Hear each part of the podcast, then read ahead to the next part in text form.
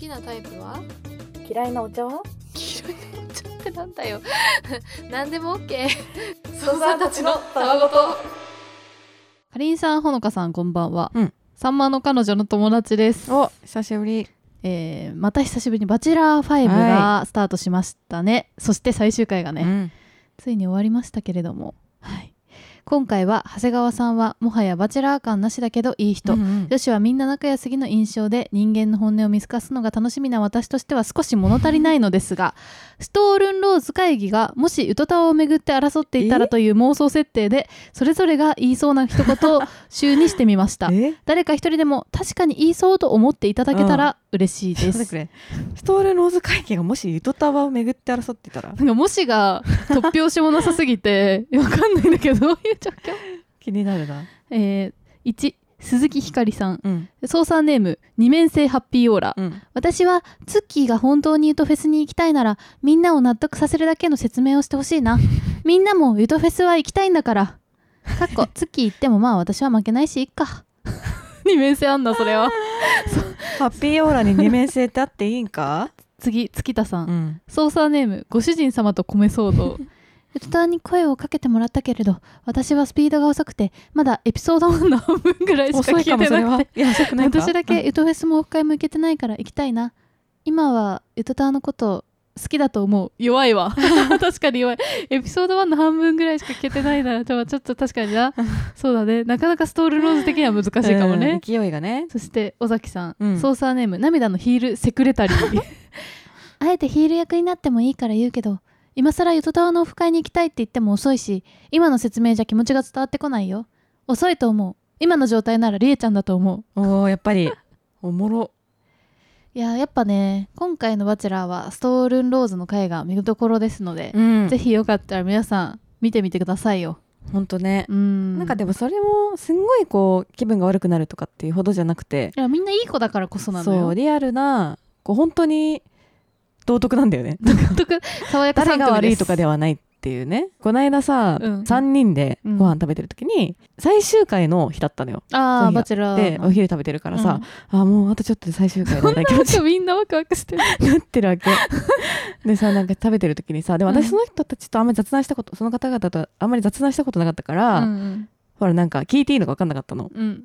ででもまあ行ってみるかと思って「あのうん。バチェラー今日最終回ですね」みたいな。うんうん。言ったら一人の人は「あ今日ですよね」みたいな。うん「本当どうなるだろう」みたいな。うん。見てる人だったのめちゃめちゃ。うんうん。でもう一人の方は「あ私そのシーズン何も見たことないんですよ」みたいな人だったのね。うん。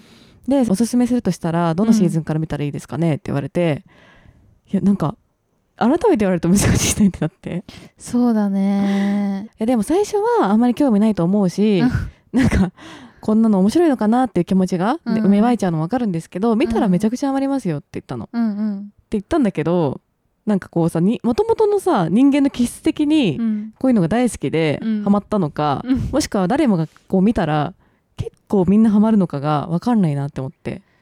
意外とみんなハマると思うだかららやっぱ見てるか見てないかがでかいのかな。そうだと思う。なんかあとすごい偏見が強いうん。ものだと思うこの番組恋愛リアリティショーって、まあそうだね。あ私はいいわみたいに、うんうんうん。なんか最初みんななりがちっていうか、まあ私もそうだったもん。なんかすごい宗教勧誘みたいになっちゃって本当に申し訳ない。んだけどでも見て一回騙されたと思って見てみて みたいな感じなんだけど。本でそう怪しくなるんだよどんどん。なんか話してると。当に面白いのよっていう、そうだよね。私も最近なんか会社でプレゼンし、プレゼンっていうかなんか朝の会みたいなやつで、うん。恋愛リアリティショーがいかに面白いかって話をしたのね、うん。そしたら会社の人が結構見てくれて、うん。ブームが巻き起こった。結構見てない人が多かったんだ。そう。なんかみんなやっぱり多分偏見のもとくだらないだろうと思って多分見てなかったっぽいんだけど、いやもう絶対見てくださいみたいな言いやったらそうなんだよね。すっ。ごいハマってくれた、でもなんか多分それは姉さんだと思うのね。うん、私たちが見たのも 確かお便りでテラスハウスがめちゃくちゃ面白いから見てくださいって言われて見たら見たっていうのがきっかけだったと思うんだよ。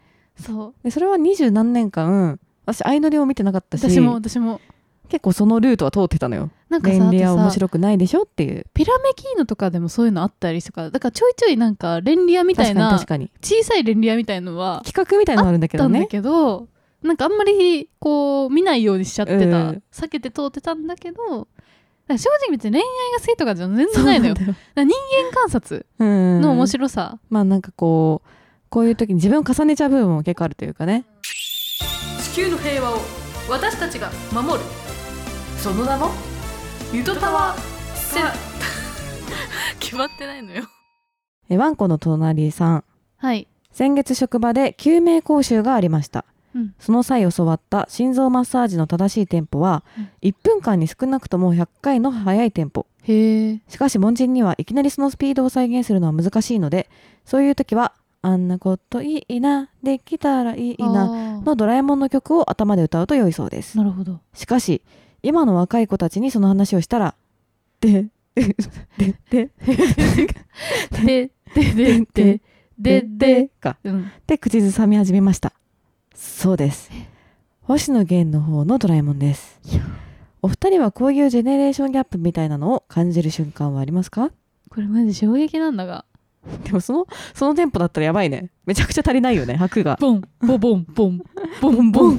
全然絶対に心臓マッサージになってないわそれは。ダッタダッタダッタタだったのがださだだだだだ全然違うのよゆっくりさ。これは衝撃受けるかも。え今の若い子たちってドラえもんの主題歌っていうと星野源の方なの？どのぐらいの若さなんだろえでもう私の感覚で言うと星野源ってそんなに年齢差ないんだけど。え私たちってこと、うん。でも40歳ぐらいよね。うん。この曲が出たのはいつ？でも星野源もびっくりだろうね。まさかあんなこといいなをさ 塗り替えてると思ってないでしょ本絶対。当だね。俺塗り替えたん？ってなってるでしょ 絶対、あのカバーとかじゃないんだねさすがに。うん。2018年だ。意外と最近じゃない？あれ？でもなんか逆じゃなきゃじゃないけどなんか絶対例えば YouTuber とかだとさ若い人って多いじゃん、うんうん20代前半とか、まあ、明らかに私たちと、まあ、56個差があるなみたいな人たちが話してる内容で、なんでそれ知ってんだろうって思うことの方が結構多いんだけど。なんだろう例えば。なんか例えば IWGP とか池袋ウエストゲートパークとか私たちでもギリ知ってるうん小学生の時見たみたいなのになんかあそれ IWGP やみたいな突っ込んだりとか、なんかなんかそういうのジェネギャが逆になんか感じないっていうか、うん。なんで？みたいな。なんでそれ知ってんだろう？みたいな。だってルーキーズじゃないんだからとか言ってんだけど私たちが高校生の時にルーキーズやったけどあなた二十歳だけどなんでルーキーズ知ってるの？みたいな。確かに。なそういうの結構あんだよね。なんだろう？やっぱり配信があるからかな、みんななんか過去のやつ見てるのかな、うん、今見返してると？あとはもうなんかそのツッコミだけが生き残ってるとか？あー私たちが「筋肉マン」のこと知らないけど、うん。いちょっと上の世代が「筋肉マン」の話してたなんとなく知ってるみたいなぐらいの、うん。こちこち亀はなんかサラリーマン金太郎とか？ああ そうだけど。あとあれあれ北斗の拳と北斗のか拳とか。なんか聞いたことはあるけれどねみたいな。なんかそういうツッコミをみんなしているなみたいな。みたいなね。あそういう感じで生き残ってんのかなルーキーズとか。10歳でこんな違っちゃうのって思っちゃうけど、うん。10ってすごい違うもんな。だって 今 10×3 しか生きてないんだもんな逆に言うと。え確かに。10が3回分しか生きてないん3だ回分しかまだ生きてないから。でも確かにだっておばあちゃんとかでも10を8回分とかし8か回しか生きていないの？少な？10で考えると。バカの会話。バカの会話すぎる。えでもそうだね。うん。1回分は相当でかいんだわ。はいゆとだしょじです。あーすいません。あのゆとたわを明日の朝までに100個お願いしたいんですけど。へいもち。操作ネームトマサラさん、はい。恋愛経験の少ないアラサーの恋愛相談に乗ってください、うん。最近仲良くしてくれる異性がいてその人とは56回遊びに行ってます。最初は楽しいなと思っていたのですがだんだんある思考癖が気になってきてしまいました。それはその場で振り返りアウトプット癖です彼が何か言って、うん。私がポジティブにつながらない反応をするとあーまるまる言わなければよかったな。うん。じゃあさあの時のまるも微妙だった？ごめんねかっこそんなに重たい感じではないです。のような感じで、うん。こちらがフォローしないといけないような言葉を口にするのです。普段はいろいろ話しやすく感覚が合うことも多いのですがだんだん疲れるかもと思うようになってきてしまいました、うん。ほのちゃんかりんちゃんは気になる人に逆に気になる点が出てきた時どうします 逆かね。かりにくかったらごめんなさい。それではおやっぷ。おやっぷ。いいやんおやっぷ。めっちゃいいやん。超省略してくれた。おやっぷ。もう原型をとどめてないから初めて聞いた人は意味がわからないですねいやーでも結構リアルな話ですね。あーその場で振り返りアウトプット癖 って言うんだこれ。うん。でもいるよねこういう人。あー、うんごめんねこういうこと言っちゃって前もこういうこと言っちゃってんだよねみたいななんか。まあいるかもね。謎になんか反省をここでするっていう。う、ん。まああんま友達とかだとないと思うんだけどあるかなない友達は。あんまないよねね。やっぱこの人が多分トマサラさんのことちょっと好きだから、うんうんうんうん。その場で内省しちゃうんだろうね、ああそっか。えなんかわかる？この言いたくなる気持ちも分かってうんえっとなんか別にすごいこうフォローしてほしいとかっていうわけじゃ多分本当はないんだけど、うん。多分好きだからこそとまさんのことがうん。先にこう自分で「あごめん分か分かってるんだよ自分だとわか悪いところを」っうんてさらけることでご加護をもらいたいっていうかなんていうか誰のご加護をさんからのご加護をもらいたいな。みたいな。あーそうだね。多分自信がないんじゃないかな、うん。すごく。でも仕事で置き換えるとめちゃくちゃ優秀な人だけどね速攻で内省するっていう、PDCA をめちゃくちゃ回してるんだから。実行にちゃんと移せたらね同じことをまたやっちゃってたらちょっと永遠にそれが繰り返されちゃうけど。同じことをまたやっちゃってたら困るわ、うんそれがないならめちゃくちゃその PDCA を高速で回転させて相当優秀な人間になっていくのでは とは思うけどなんだろうね。なんかその自信持ってって言いたいね、うんうん今のままで十分いいんだけど、うん。そのこれはまあ私はあんまりかなぐらいの感じよっていう、うんそうだね、うん、そういう風にできたらいいけどもね。ね逆に気になる点が出てきた時どうするかっていう、でもさこれさ前ももしかしたら言ったことあるかもしれないんだけどさ、うん。なんかその気になるっていう段階まだ付き合う前の段階で気になる点が出てきた時に、うん。結局その後付き合ったとしても別れるのがそれが理由であることが多いんだよね。最初に気になった点が結局肥大化していくの付き合った上で。できあ結局最初に気になった点が気になったやんってなって別れるっていうのがめっちゃ私のなんか定説っていうかそうだから気になった点をね結構払拭できないっていうね、うん。結構大きな問題があるんだよね。最初に気になった点が。あ気になるなっていうの例えばどういうのがあるんだろあまあ、ここういう本当にちょっとした性格の「うん？ん」っていう部分もそうだし、デートしてうん。たりとかした時に「あやっぱ女子だもんね」っていううあ 口癖があっ言てってたね。そうなんかそれすごいちょっと「ん?」って思ってたの、ん。女子だもん小食だよね。とか、うんまあ、女子ってこういうとこあるよね。うん。で女子ってとか男子ってってめっちゃ言ってて、うん。それがなんかさ最初「ん?」って思ってたんだけど、うん。やっぱなんか後半めっちゃ気になった後で。その女子っていうより私はどうかって見てほしいなみたいな気持ちになってきてそうそれはめっちゃ気になったんだけど多分口癖だと思うんだけどねただの。いや侮れないね口癖とかは結構。うんだから自分がそう思うのと同じように、うん。相手もそうなってることってあるんだろうなとは思う,、んんんんこの口癖気になるなとか。確かにね、うん。なんかそれはでも多分口癖になっちゃってたら自分だと分かんないからうん。割と怖いね。怖い。なんかっていうのがもう許せない人もいるかもしれない。そ,、ね。したらもう一生付き合えないかもしれないから、え それこそなんか今ねうん。もう付き合い後だけど、うん。ちょっと自分でこれはあんまり良くないから直したいなって思ってるのは、うん結構めっちゃごめんって言っちゃうのよ。あごめん。ってなんかこうこの人とも通ずるね。あそうそうそう、うん。近いかもしれないんだけどなんかありがとうの時もあごめんって結構言っちゃうの。それはもうドラマであるあるのやつだ。ドラマであるあるこれ。そうだよ。謝罪じゃなくてお礼言ってみたいな。怖い怖い怖い怖い。ありがとうでしょ？みたいな。あそうそうそうそう。だからなんかこう自分でもさうん、あの気になっちゃうしうん、あと許可中になっちゃうっていう癖ね。何許可中って？あちょっとトイレ行ってきていい？みたいな。なんていうの？勝手に行ってこいよコンビニ行ってきていい？みたいな。コンビニ行ってくるるねって言いたいんだけどなんか私別に許可を欲しいわけじゃないんだけど、はいはいはい。なんか癖なのよ。コンビニ行っていい？みたいな。うん。ちょトイレ行っていい？ちうん。ょっと水飲んでいい？みたいな 飲めよっていう。飲めやっていう。次は取れや。勝手にジムも行けや。みたいな。そういう、でも自分でさ気づいてる時点でさ、だ全然大丈夫な気がする、そう別に指摘されてるわけじゃないんだけど、うん、なんかちょっと気になっちゃう自分で。自分の中で、ね、そうそうそうだからその相手になんか言われたりとかじゃないけどあーなんか直したいなって思う。それは。あー。うん。私は自分での中で自分の気になる点としては、うん。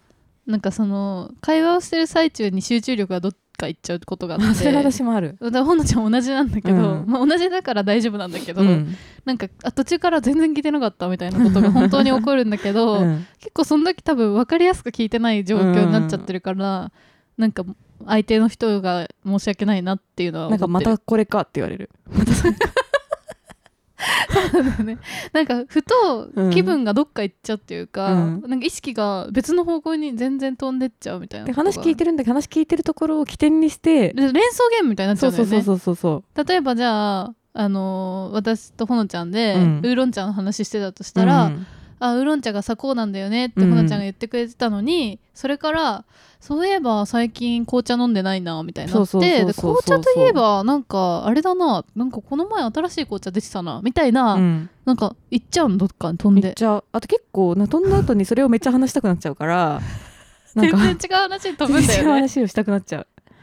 でも相手からしたらその文脈知らないからめっちゃわかるわ。え聞いてなかったってなっちゃうし、めっちゃわかるわ。うーんなんか面白いのか分かんないその私の返しが。でもなんかこれもポジティブな点はあって、うん。だからこの井戸沢できてるとは思う。まあそうだね。その話題がめっちゃコロコロ転換してうん。30分ぐらい喋れるっていうのは、ワンテーマとかあったら死亡してると思う。そうそうしてるんだけど いろんなとこに気分が分散するから、うん。なんかどうにかできてるからまあいい点はあるんだけど、うん。なんか1対1で普通に喋ってたらびっくりさせてしまうかうなっんていうぐらい気が分散するっていう、なんか夏の気候についてっていうテーマで、うん。ずっと夏の気候について本当に喋んなきゃいけなかったらもう泣いちゃうよね。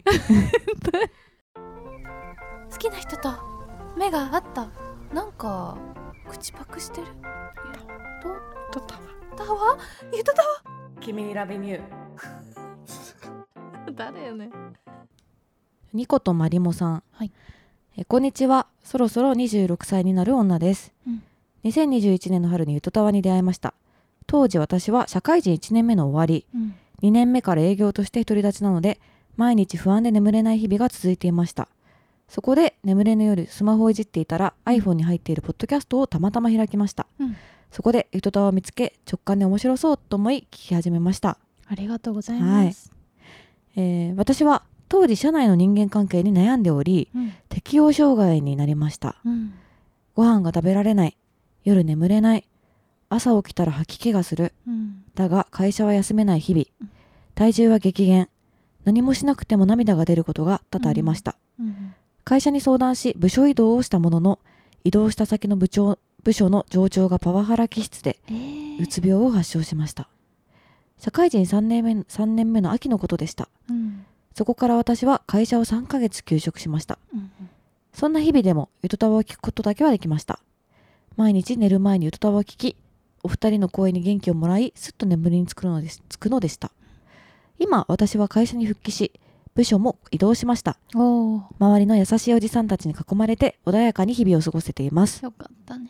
26歳漠然とした不安に襲われ未来がとても怖くなることがあります、うん。ただ少し人生の先輩のお二人がうん。何歳になっても楽しそうに自分たちのやりたいことを実現している姿を見てとても勇気をもらえます。ゆとたわに出会えて人生の支えができました。あの暗闇の日々がなかったらゆとたわに会えてなかったかもそう思うとあの苦しく辛い日々が少しでも肯定されたような気がします。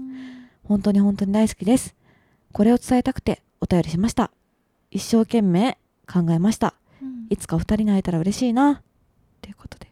ちなみにこの操作ネームはうん。かつて飼っていた愛犬の名前と将来のを迎えると決めているのでその時につけたい名前です。で先につけてるんだもん、うん。名前を。ありがとうございます。大変だったねうん。本当に誰がとかじゃなくてさその環境とかさ、うん。によって誰しもいや本当に誰でもなるよね。ねなんかね不安になったりとかさうん。って絶対起きちゃうと思うんだよね。そうだね。明日のことがすごい不安になるとかってさうん。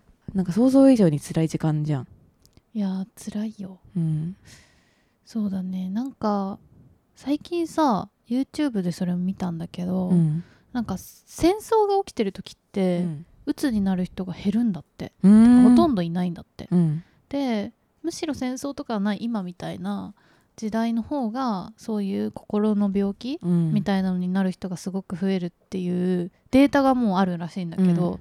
なんかそれ見てあなるほどなって思ったんだけどさ、うん。やっぱりこう戦争とかって悲しいことではあるけど、うんなんかその状況置かれてる状況がみんなさ一緒っていうかさ、うん。まあ、大変な状況なんだけどみんなその状況に置かれてるっていう状態なんだと思うんだけど、うん。なんか今ってやっぱさなんか個々に辛さ違うっていうかさ、うん。なんか隣にいたとしてもその人がどういう辛さを抱えてるかがはっきりわからないっていうか、うん。なんかその例えば夫婦だったとしても仕事でどんだけ辛いかって見えないし分かんなかったり、なんか個別になんか辛さが違うから一人でなんか結構不安に襲われたまま戦わなきゃいけないから、みんな、ななんていうの孤独感とか、うん。まあ、しんどいけど言ったところでみたいな、うん。人に言ったところでみたいになってもうこういう限界を一回ね迎えてこうしんどくなっちゃうみたいなうん。のがあるんだなと思ってさ、だからになんかある意味ですごい、うん。孤独な戦いがこう起こりやすい状況の中みんな生きてんだなと思うんだよね。ん。こうメンタルのきめって絶対にあるじゃん。うん。なんかそういう時にさなんか本当にふと自分が変わっ人間が変わってしまったかのようにさわかるわ。感じる瞬間があるというかさ、うんなんかそれこそすごくくだらないことを面白いって感じてたりとかうん。うん楽しめてた瞬間があったはずなのにう、ん。なんかそれが思い浮かばないとかうん。あの面白く感じられない瞬間にうんなんか落ちちゃう時とかはたまにあってうん。なんかこうその抜け出し方法って結構難しいよね。難しい。逆にさ抜け出した後にその時のことを思い出そうとしても、うん。なんか思い出せないの？その辛かった感覚がどんなもんだったか、すっかりなんか別の人間って感じになっちゃうねそうなの。生まれ変わっちゃうから、うん。あれってうん。なんかそれこそよくあるのだと女性だと生理前の PMS がそうなるみたいな人もいると思うしちょっと鬱っぽくなるとか、私もなんかそのし去年の卵巣手術してから、まあ、病気が見つかってそっからそのホルモン治療のせいでなんか鬱っぽくなったのよ。ほんとうん。うん5月ぐらいの時、初めての体験だったね、うん。なんかあなんだろう。何もやる気が起きないみたいな、うん。で夜も寝れないなみたいな。なってなんかどうやったら治せるのうかん。わかんないっていうかだから治そうとしてうん。調べる元気もないみたいな。なってなんかこれってあこれかみたいなみんなが言ってたのってって思ったけどまあでもなんか良くなった今からすると本当になんかあの時はどういう感覚だったかもちょっともう忘れかけてるみたいな、そういう感じだよね。う。ん。全く同じとは言えないけど、うん。その感覚としてとかその経験が。うん。なんかそのねこう抜け出せないかもっていう時の辛さと、うん。あとそこから抜け出た後のこうちょっとこう晴れやかな感じというか、っうんていうのはなんかすごい手紙からも伝わってくるし、うん、よかったね、うん。本当に。なんかさ恋をした時にさ、うん。なんか世界の色がさ鮮やかに見えるみたいなのあるじゃん,、ううなんかそれに近い感じがあるよね。こううん。抜け出た時にさ、あうん。うん抜けたかもみたいなさ。そうだね。あなんか色が変わって見えるみたいな。そのぐらいの感動が。ゲーム全然しないんだけどあゲーム散歩っていうム、うんうん。YouTube のあのゲームをしながら、うん。あのーそのゲームにまつわるってか関係するジャンルうんうん。の専門家の人を招いてちょっとこう雑談をしながらゲームを見ていくみたいなやつが、は好きでうんうん。ちょこちょこ見てるんだけど、あの精神科医の名越さんがゲストに来てる時があって、うんなんか「Life is Strange」っていうゲームをうん。うんやってるところだったんだけど、うん。なんかその中のセリフがちょっと私その時うわ落ち込んでる時期かもみたいな時にうん。見てめっちゃ、あ救われたかもって思ったのがあってうんなんかあの男の子がちょっとこう辛い現実を生きていくっていう、まあ、ストーリー系がある、ね。そう設定のやつなんだけど、うん。まあ、空の雲とかを見た時にあ雲だなって思うだけじゃなくてなんかあの雲はこういう風に見えるなとかなんかそういう空想を広げるうん。なんかそうやっていくことがちょっと生きる意味をなんだろう自分なりに見つけられる瞬間というか意味付けできる。うん。だ人生っていうのはただ単になんかそこに物があるとか、うん。あのーなんか雨降ってる雲が出てるなっていうだけじゃなくて自分で意味付けしていっていいうんものだからなんかそうやってこうちょっと発想力とか空想力とかを巡らせることで楽しくなったりとかうんうん。自分の中で意味付けできるんだよみたいな話を確かしてて励まされたからうんうん。なんかそういうちょっとこうなんだ自分の中でのゆとたわじゃなくてもいいしうん。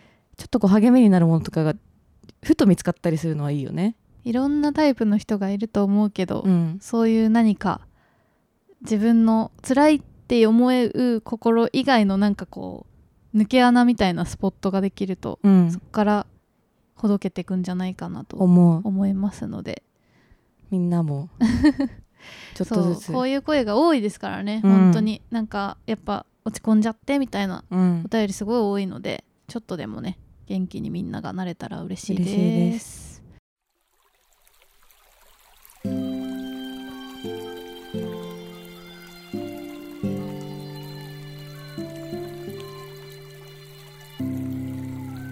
とたわということでツイッターはツイッター X はアットマークゆとたわでやっておりますので、ハッシュタグゆとたわでどんどんつぶやいてください。はいあとはゲあゲームじゃないや、えー、とメールも募集しておりましてえー、ゆとたわ、アットマーク Gmail.com、えー、yutotawa、アットマーク Gmail.com、もしくは、えーメールフォームに送ってください。はい、ということでそれじゃあこんばんはおやすみなさいドステップ。反復横跳び